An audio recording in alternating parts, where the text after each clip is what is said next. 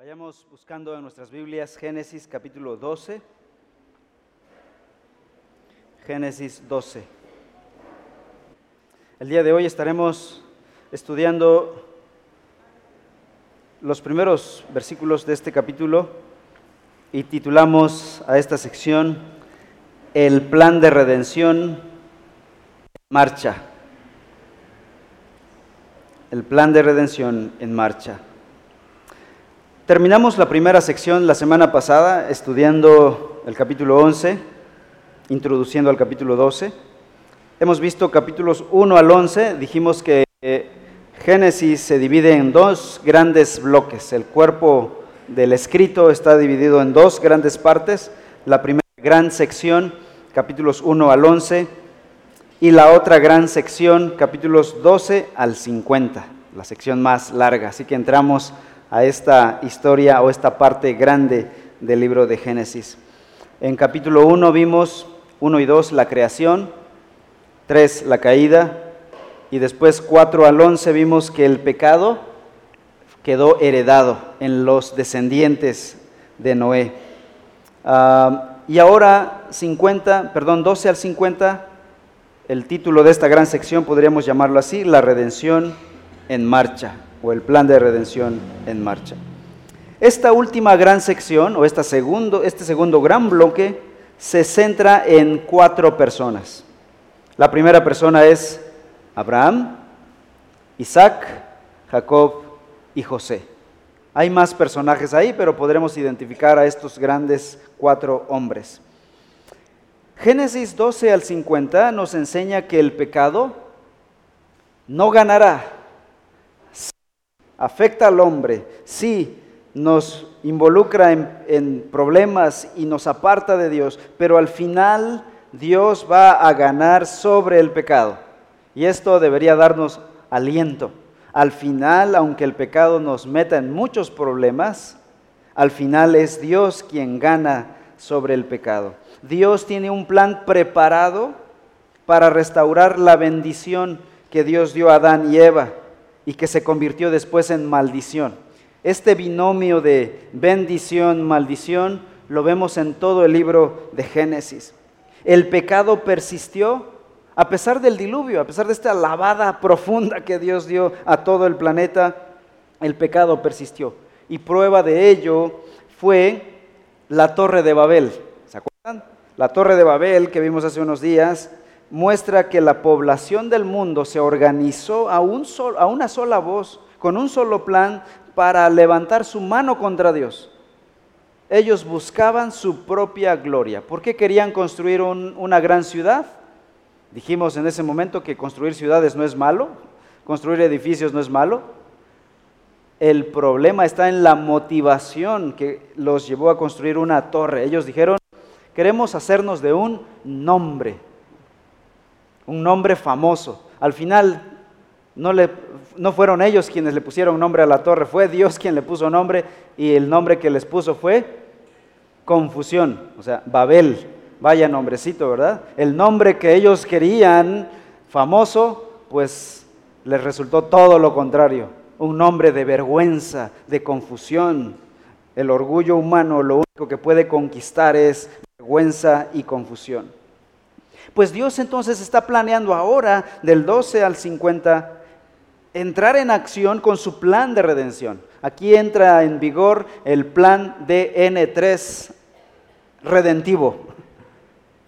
Y a partir del capítulo 2, 12 entra en acción, se, se aplica, entra en vigor el plan de redención. ¿Cómo? Es lo que vamos a ver en estos primeros versículos. Génesis 1 al 11 se enfocó primeramente en la historia global, universal, todas las naciones que vienen de un mismo tronco común, y Eva, que se multiplicaron en 70 naciones en el capítulo 11, pero ahora en esta sección se va a enfocar ahora en un solo, una sola familia y al final una sola nación pero sin olvidar a las demás naciones.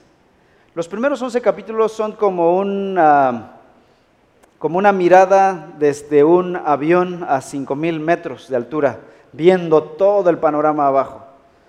Pues Ahora que cruza eh, países, océanos, pero ahora, capítulos 12 al 50 es como subirte a un helicóptero. La mirada está más, mucho más abajo, centrado en un territorio menor. Y es lo que va a pasar aquí. Capítulos 1 al 11 es como si fueras en un avión a 5.000 metros de altura, viendo todo el, el globo, lo más que se pueda. Y ahora, capítulos 12 al 50, como en un helicóptero, viendo un solo país. Y este país viene de las entrañas de un hombre llamado Abraham. Que en el Nuevo Testamento los judíos van a presumir, somos hijos de Abraham. Y por eso somos salvos, decían los judíos. Y Pablo les va a desmentir en Gálatas, no es así. Ya llegaremos algún día a Gálatas. Hoy veremos en esta sección, número uno, llamamiento de Abraham, pacto con Abraham, fe de Abraham y si nos da tiempo, duda de Abraham. Así que comencemos entonces. Vamos, antes de entrar al 12, vamos a regresar tantito al 11, 27. Génesis 11, 27 al 32.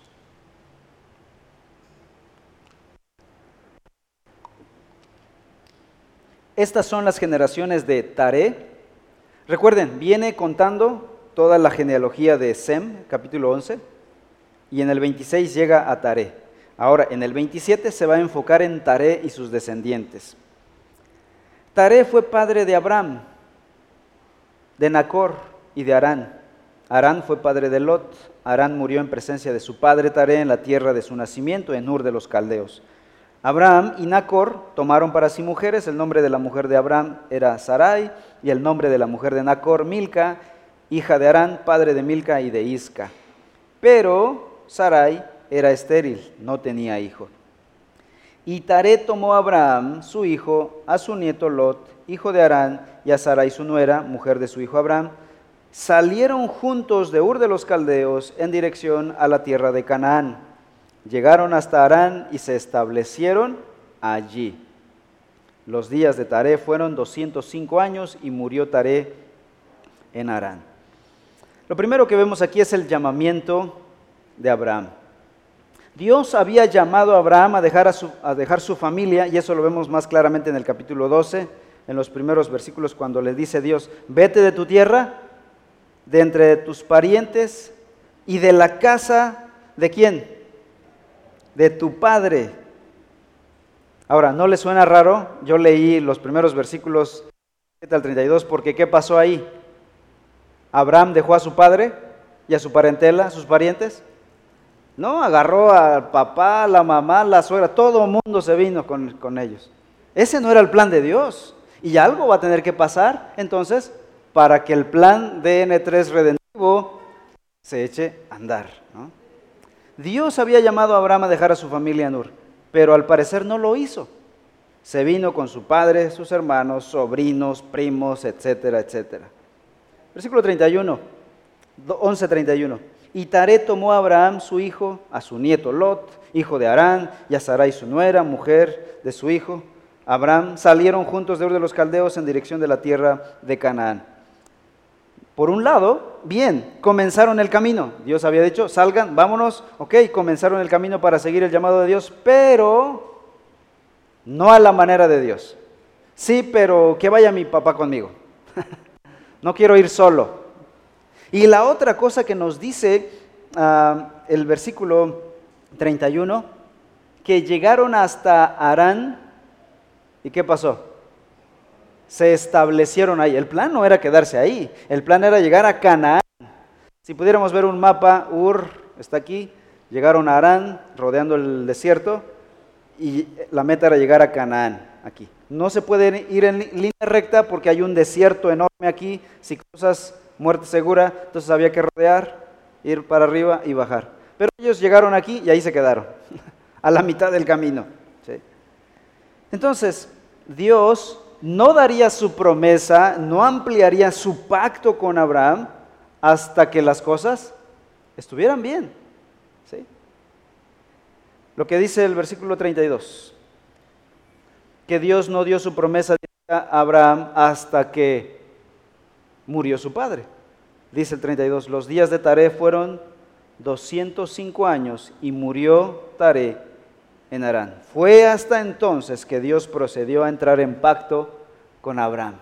Hermanos, a veces nosotros sí obedecemos a Dios, pero a nuestra manera. Quizá no sea malo lo que está haciendo Abraham, aquí no es un pecado de inmoralidad, robo algo así, y a veces nos justificamos con eso, no es adulterio, no es esto, no es aquello, pero no estamos ajustándonos a la agenda y al plan que Dios tiene, como si nosotros fuéramos más inteligentes que Dios. Y Dios no va a entrar en pacto con Abraham hasta que todo esté como él había establecido. Iba a platicar solo con Abraham y con su familia, no con el primo, el nieto, el abuelo, la suegra, el perro, todo lo que Abraham quería llevar para sentirse cómodo sentirse bien, no extrañar a la familia, haciéndolo a su manera. Y es lo que vemos a continuación, efectivamente. Número dos, pacto con Abraham. 12, 1 al 3. Y el Señor dijo a Abraham, vete de tu tierra, de entre tus parientes y de la casa de tu padre, a la tierra que yo te mostraré. Haré de ti una nación grande y te bendeciré engrandeceré tu nombre y serás bendición. Bendeciré a los que te bendigan y al que te maldigan, maldeciré. En ti serán benditas todas las familias de la tierra. Aquí está el pacto de Dios con Abraham. ¿En qué momento? Hasta que Abraham quedó solo, después de la muerte de su padre. Ahora la pregunta es, ¿cuánto tiempo pasó entre el llamado de Dios a Abraham, la muerte de Taré, la de su padre? No, la Biblia no lo dice, no sabemos, pero por las fechas que vemos a continuación, entre la promesa, el cumplimiento de la promesa, pasaban 10, 15 años, 20 años, entonces eran fechas prolongadas y seguramente aquí no fue la excepción. Pasó un tiempo hasta que murió el papá de Abraham. Y dice el versículo 31, que llegaron a Arán y se establecieron ahí. El plan era llegar hasta Canaán. Ellos se quedaron acá arriba, construyeron su casa, este, tuvieron animales, ganado, criados, etcétera, etcétera. Pero bueno, finalmente en la misericordia de Dios llega el tiempo y Dios ahora entra en pacto con Abraham. Versículos 12, perdón, 1 al 3 del capítulo 12 tres promesas o tres elementos del pacto con Abraham. De entrada, un pacto es un acuerdo entre Dios y el hombre, o entre dos partes, entre una parte y otra parte, y siempre hay condiciones. En este caso, el pacto abrámico, así llegó a conocerse más adelante el pacto de Abraham o el pacto abrámico, eh, tendría condiciones de parte del hombre tres elementos del pacto. En primer lugar, tierra. Dice el versículo 2, versículo 1, y el Señor le dijo a Abraham, vete de tu tierra, de entre tus parientes y de la casa de tu padre, a la tierra que yo te mostraré. Y más adelante va a decir que yo te daré. Este pacto está aquí, el pacto en semilla elemental, en el capítulo 15 se va a ampliar, en el capítulo 17 se va a amplificar más y después se va a repetir al hijo de Abraham, Isaac, y luego a Jacob. Pero es el mismo pacto, es el pacto abrámico.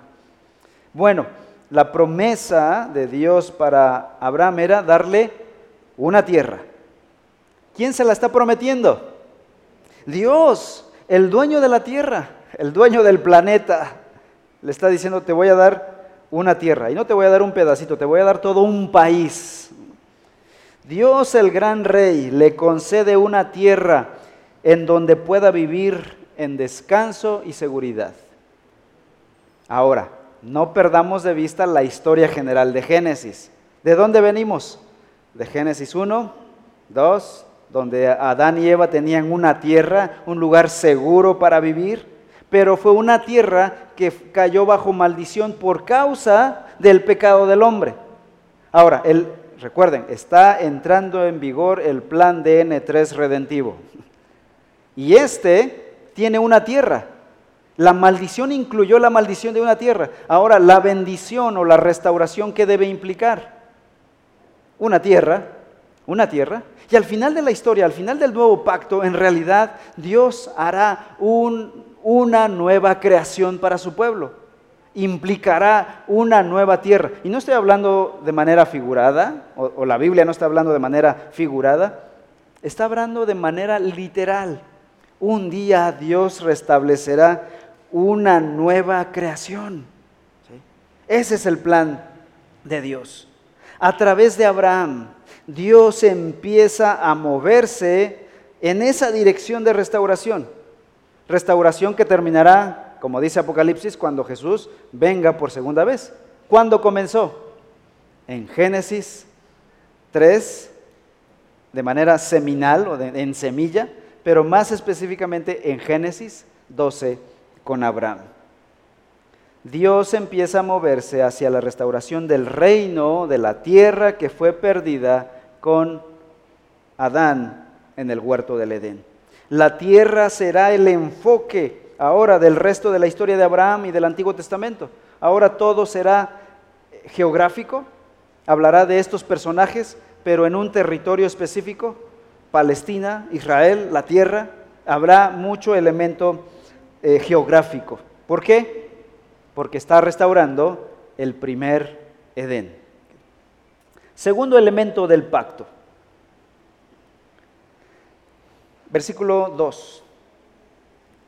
Haré de ti una nación grande y te bendeciré, engrandeceré tu nombre y serás bendición. Bendeciré a los que te bendigan y a los que te maldigan, maldeciré. En ti o sea, en su descendencia, en su nación, implica entonces, número dos, una descendencia. Venimos hablando de Génesis otra vez.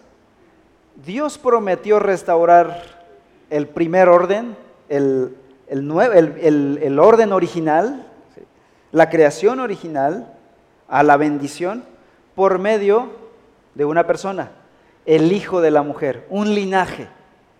Pues aquí en Abraham no cambian las cosas, al contrario, va a entrar en vigor ahora el linaje.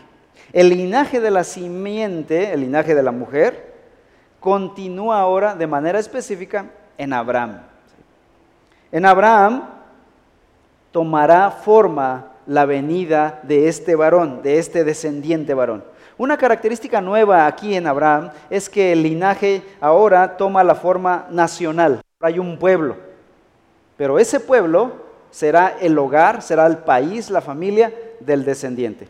Por eso cuando Jesús nace, nace en el contexto de un pueblo, de una nación, del pueblo de Israel o de los judíos. El linaje escogido consiste de una comunidad de personas, el pueblo de Dios, el pueblo de Israel. Son ellos los que están recibiendo esta historia. Dijimos que fue Moisés el que escribió Génesis y lo escribió para el pueblo de Israel que está en el desierto camino a la tierra prometida. Ahora, escuchen esto. Moisés escribe esta historia y se los está leyendo a ellos, yo no sé en qué momento específico, no tenemos un dato particular que nos diga, Moisés leyó esto tal, en tal día, ya, del que sí sabemos es del Éxodo, ¿verdad? El Éxodo fue dado en el Sinaí, leído ahí en el Sinaí, pero no del Génesis. Pero pensemos que fue en una de sus crisis. El pueblo de Israel va cruzando, se desaniman porque no hay agua, quieren regresar a comer cebollas a Egipto, ah, en fin, se quejan contra Dios, murmuran contra Moisés y Moisés les lee su historia. ¿Saben de dónde vienen ustedes? ¿Saben a dónde van ustedes? Esta es la promesa de Dios a nuestro padre Abraham y dice que Dios le dio a Abraham una tierra y una descendencia. ¿Saben quiénes son esos descendientes? Moisés les dice, ustedes, dejen de quejarse. Ustedes son esos descendientes que cuenta aquí la historia. Ustedes son los descendientes de Abraham. Dios prometió en el pacto con Abraham que le daría una nación, una descendencia. Son ustedes. No se están comportando a la altura. No están viviendo como los hijos de Abraham. Y que va en conquista de una tierra que Dios les dio. Dios prometió una tierra y vamos para allá. Tercer elemento del pacto con Abraham. En primer lugar, tierra. En segundo lugar, una descendencia. En tercer lugar, ¿qué le promete Dios a Abraham? Versículo 3. No, versículo 2. Haré de ti una nación grande y te bendeciré. Y se repite la palabra bendición aquí en estos versículos varias veces ya sea como sustantivo, como verbo, se repite la palabra te bendeciré, serás bendición, bendeciré a los que te bendigan, maldeciré a los que te maldigan, en ti serán benditas. La palabra bendición y maldición, este binomio que viene desde Génesis 1, está aquí otra vez. ¿Por qué? Porque Abraham ahora está tomando el lugar de Noé, que a su vez tomó el lugar de Adán. Es decir, Abraham está siendo ahora el nuevo Adán. Vean la progresión en la historia del Génesis, en la historia de la revelación. Recuerden, los libros de la Biblia no son historias aisladas, desconectadas, sin relación uno de otro, no.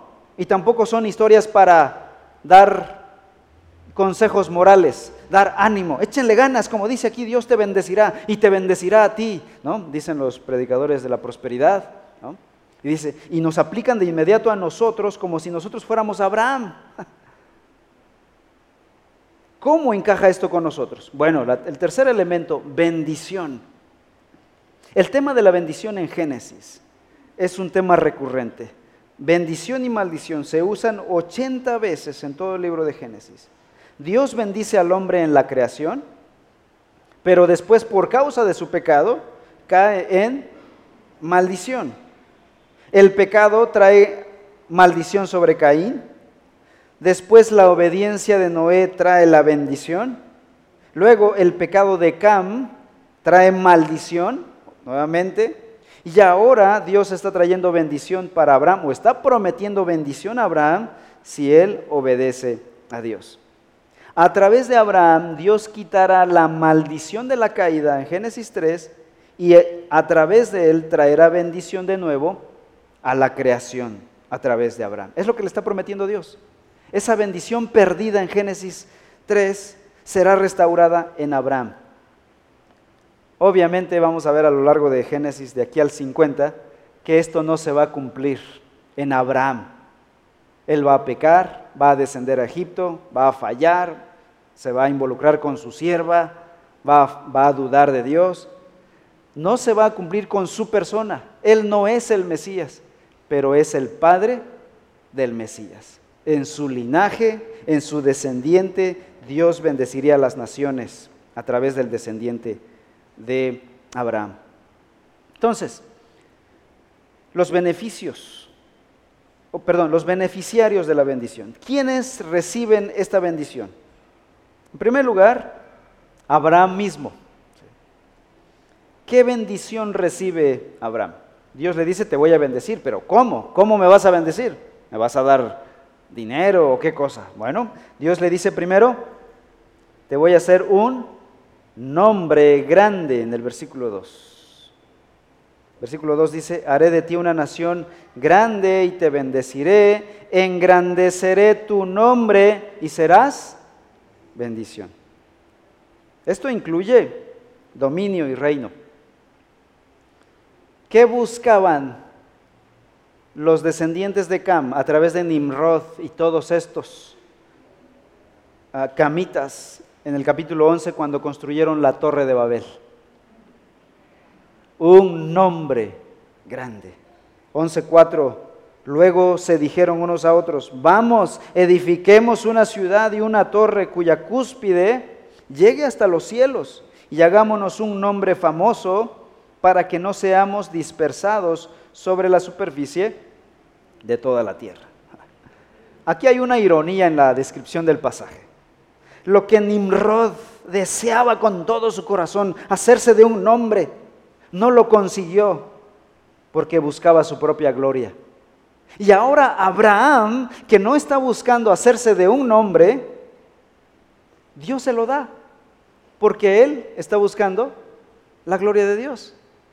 Hermanos, muchas veces buscamos fama, renombre, y lo único que encontramos es vacío, desilusión. Por eso dice Mateo 6:33, busquen primero su reino y su justicia, y todas estas cosas les serán añadidas. Es decir, busca primero la gloria de Dios, el Evangelio, y todas estas cosas, aún comida, vendrá por añadidura. No gastes tus pocos años de vida, aunque vivas 80, 90, son muy pocos y pasan tan rápido. No los gastes por el amor de Dios buscando dinero, buscando satisfacción emocional, sentimental. Búscalos usar para el reino de Dios, para la gloria de Dios. Realmente entonces tendrás satisfacción plena a tu vida. A veces estamos encerrados en un círculo como esos pequeños hámsters que están corriendo a toda velocidad, gastando toda su energía, todas sus fuerzas, y no avanzan ni un solo centímetro. Ahí están. Cuando estamos buscando nuestro propio nombre, renombre en el mundo, nuestra propia fama, estamos ahí corriendo a toda velocidad, con todas nuestras fuerzas, sin avanzar un solo centímetro. Pero cuando buscamos primeramente el reino de Dios y su justicia, todas estas cosas empiezan a llegar en abundancia. Siguiente, siguiente beneficio para Abraham. Protección divina. Versículo 3. Bendeciré a los que te bendigan y al que te maldiga, maldeciré. Aguas con maldecir Abraham porque Dios dijo, el que te maldiga recibirá una maldición. Estaba sellado Abraham, nadie podría tocar. Y lo vamos a ver a continuación, ahí mismo en el capítulo 12 dice que desciende a Egipto y este faraón egipcio le roba la esposa a Abraham, la lleva a su harén. ¿Y qué pasa? ¿Qué hace Dios? Manda plagas sobre el faraón egipcio y de inmediato dice, suelten a esta mujer, mándenlo y expulsen a, este señor de mi tierra. Y sacaron a Abraham y a su familia de Egipto. Dios dijo, yo bendeciré al que te bendiga y maldeciré al que te maldiga. Esta es la otra bendición, la protección divina sobre Abraham. Esto refleja Génesis 3.15 que habría gente que quisiera maldecir a Abraham, así como Dios quiso maldecir o puso a un antagonista entre Adán, Eva y otro que llegó a maldecirlos, que llegó a, contrariar la palabra de Dios. Después los descendientes de Adán y Eva pelearían entre ellos el linaje de la serpiente contra los descendientes de la mujer.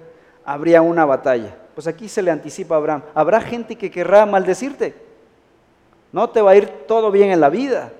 Estamos hablando del hombre que está recibiendo el pacto de Dios en la tierra, hermanos. No le iba a ser tan fácil cumplir el plan de Dios. Habrá gente hostil a ti. Entonces Abraham y sus descendientes serán atacados por la simiente de la serpiente. Pero Yahvé, el Dios de Abraham, promete protegerlo, proteger a Abraham y su descendencia. Dios le preservará. Hermanos, ¿qué habrán sentido el pueblo de Israel que va caminando en pleno desierto rumbo a la tierra prometida cuando escucharon esto? Maldeciré a los que te maldigan. De hecho, luego, luego, cuando Israel va caminando rumbo a la tierra prometida, dice que sale un pueblo llamado los amalecitas y le salió por la retaguardia, o sea, con ventaja, sobre el pueblo de Israel, atacando a los más débiles que venían atrás, los ancianos, los niños, mujeres, adrede. ¿Y saben qué pasó? Dios dijo, voy a vengar esto.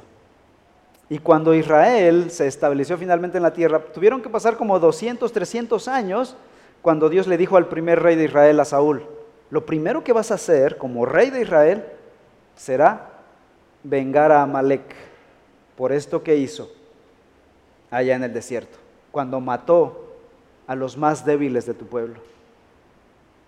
Y va Samuel, lleva y no cumplió la palabra de Dios. Dios le dijo, borra todo, no toques nada.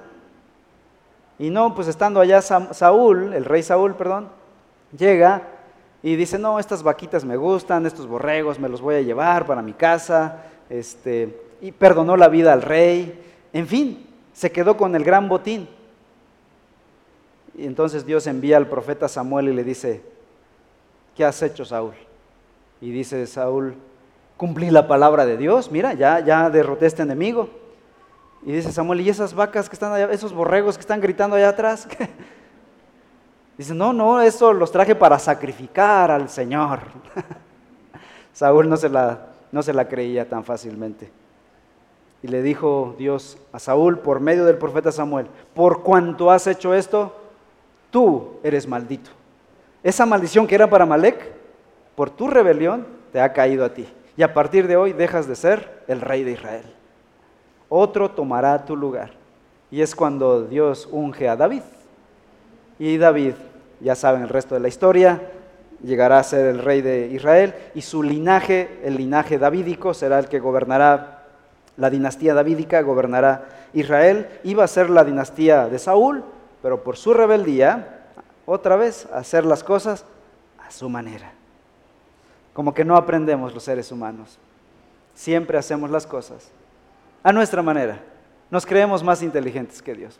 Y la historia está ahí, pero no aprendemos por ejemplo ajeno. Alguien dijo que hay personas inteligentes y hay personas sabias. La persona inteligente es aquella que aprende de los errores ajenos perdón, de sus propios errores. Dice, no, pues ya fallé, ya cometí, no lo vuelvo a hacer y aprende. Y no lo vuelve a hacer. Muy inteligente. Pero hay personas que son sabias, que ven que a otro les pasó, ¡pum!, me alejo de ahí y no lo hace. Esa persona es sabia. Que Dios nos ayude a ser sabios, hermanos. No solo inteligentes, no esperar a que nos pase. Aquí está la palabra del Señor. La palabra del Señor no ocultó los pecados de sus hijos, estos grandes siervos de Dios que pecaron, para, como dice Primera de Corintios, para nuestro aprendizaje fueron escritas. El destino de la gente de la tierra dependerá de cómo tratan a Abraham y su descendencia.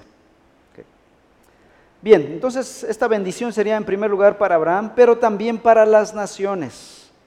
Dice el versículo 2, haré de ti una nación grande y te bendeciré, engrandeceré tu nombre y serás bendición. ¿Para qué? Vean lo que dice la última frase del versículo 3. En ti serán benditas todas las familias de la tierra. Hermanos, cuando Dios quiere bendecir a una persona, no es solo para él.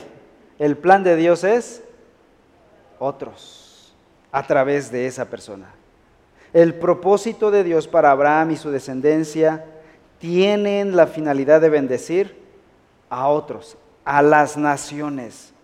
Aquí la palabra familias nos hace pensar en las familias del capítulo 10 y capítulo 11, ¿no? La familia de Jafet, de Sem, Cam, Jafet, de donde vienen 70 naciones. Es decir, todas esas naciones que estaban bajo maldición, Dice, un día por medio de ti, de tu descendencia, serán benditas esas naciones que ahorita están bajo maldición, incluyendo a, a los descendientes de Cam, que estaban bajo la maldición del pecado.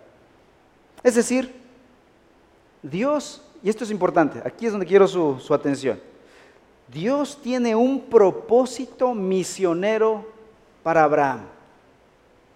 En ese sentido, Abraham era el portador de la bendición de Dios, no solo para él y su descendencia, sino para las naciones. Hay un propósito misionero en Abraham. En ese sentido, si Dios bendice a Abraham, lo hace con la intención de bendecir a todas las naciones, a todo el mundo. No se trata solo de Dios tiene un gran plan para tu vida. ay, solo para mí, qué bueno, qué paz. No, Dios está edificando un pueblo. Según la escritura, cuando Dios bendice a un individuo, lo hace para bendecir a su pueblo, hermanos. Pero a veces queremos que la bendición solo para mí. Te va a dar un gran renombre. No, hermanos. Ese renombre se lo dio a este hombre para bendecir a las naciones. En realidad, el renombre, como va a explicar Gálatas capítulo 3, sería para el descendiente de Abraham, que sería Jesucristo. Muy bien, hemos visto entonces el pacto de Dios con Abraham. Conclusión. Dios está preparando todo el escenario para la venida del Mesías.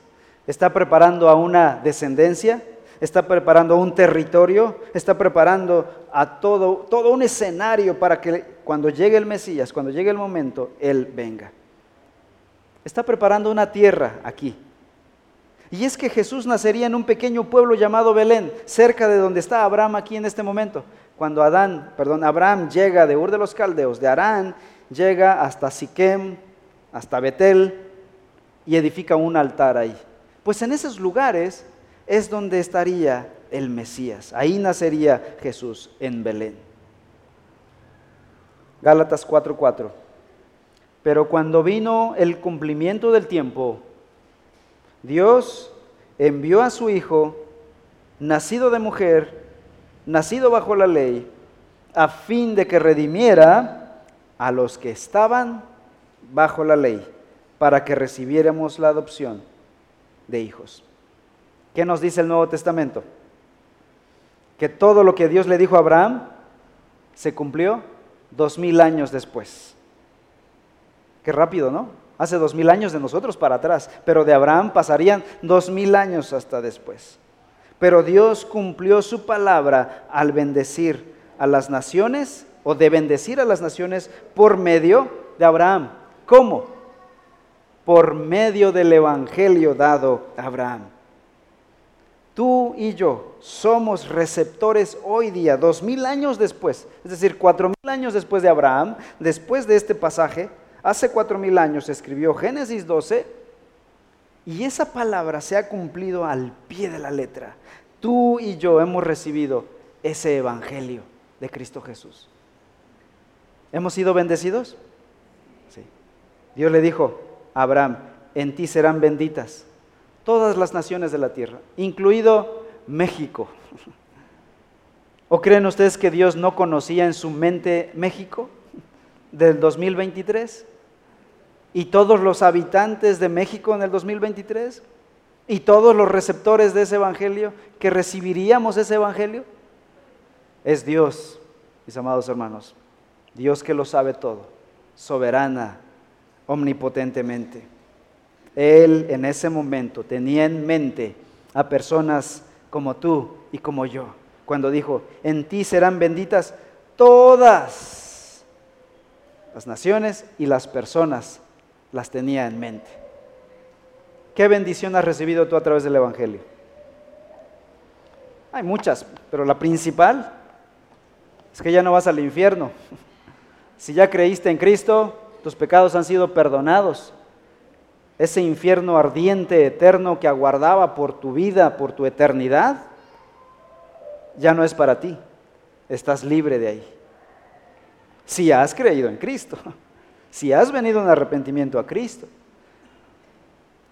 Esa es la bendición más grande que hemos recibido del Evangelio de Jesucristo.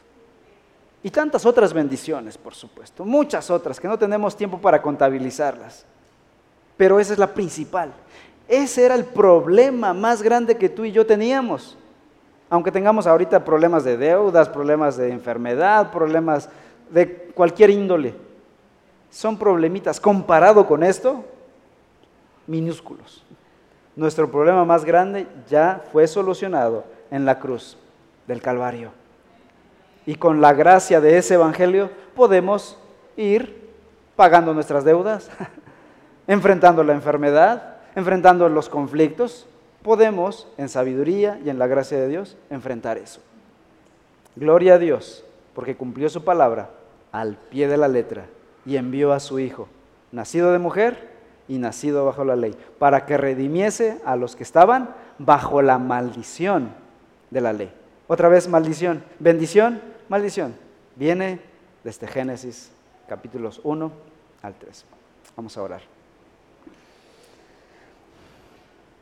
Padre, tu palabra es una historia impresionante, una meta narrativa, una gran historia de redención, de amor de tu parte a seres caídos como nosotros, quienes oímos la voz de Satanás y preferimos su voz a la tuya desde el huerto de Edén en Génesis 3.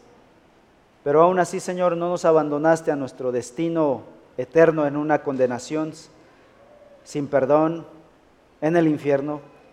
Enviaste a tu Hijo Jesús.